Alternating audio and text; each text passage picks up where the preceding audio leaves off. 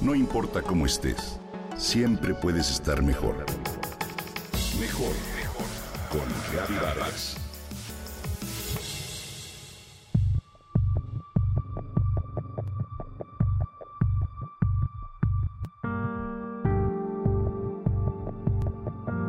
Todos los días cruzamos puertas.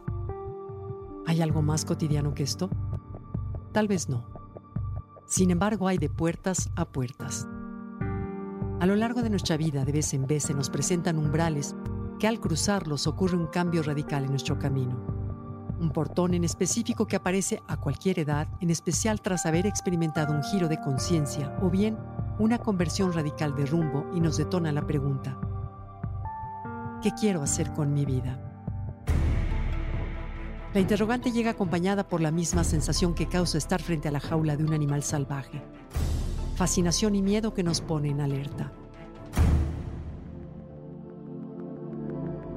Me encuentro con un grupo de personas adultas de todas las edades en un retiro de cinco días.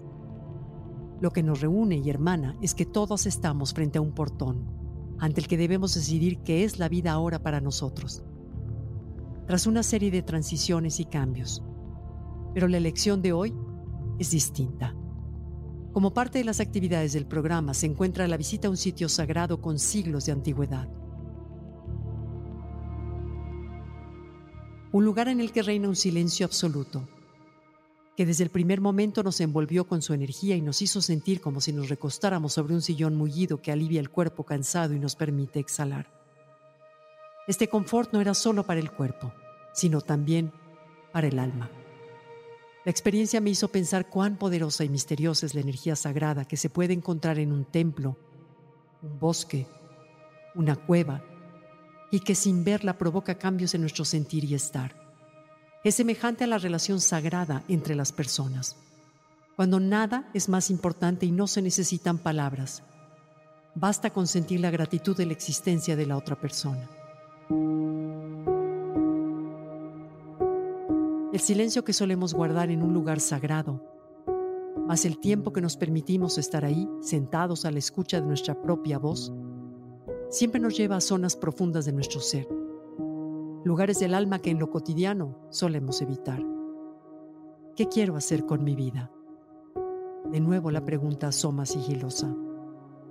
Esa mañana, gracias a la paz del lugar, me percaté con el asombro de quien descubre una nueva fórmula que la respuesta que buscaba ante esa duda existencial oscila entre la ansiedad que produce lo desconocido y la confianza en que siempre todo lo que nos sucede de algún modo se acomoda. Todo sale bien, todo fluye y fluirá en nuestras vidas. Sí, la respuesta es el lugar interior desde el cual se formula la pregunta. Las puertas cerradas siempre serán una interrogante el rumbo que resulte después de abrirlas dependerá solo de quien las cruce, de la mentalidad con que lo haga y de la actitud que tome. Es igual a mirarse en un espejo. Si sonrío, el cristal reflejará una sonrisa. Si miro mi imagen con desconfianza, eso recibiré, así de sencillo. Lo que obtengamos no depende de levantar la mirada al cielo y rogar por una cosa material, la realización de un proyecto o un Dios que nos lo proporcione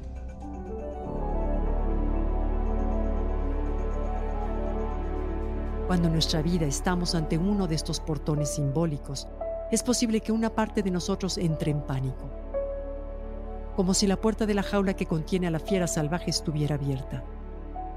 Entonces, lo que procede es soltar, confiar en el bien de la vida, dejarse ir con una sonrisa serena en la cara y tener la certeza absoluta de que todo va a estar bien. De cambiar la narrativa en la mente de la escasez a la abundancia del temor a la gratitud. Esa certeza solo se adquiere con la conexión interior, con el silencio de la mente en el que el alma, desde su perfección y completud, habla. ¿La escuchas?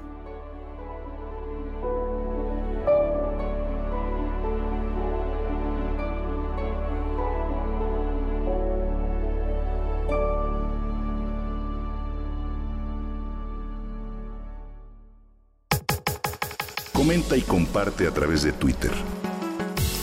No importa cómo estés, siempre puedes estar mejor. Mejor, mejor, mejor. Con Gaby Vargas.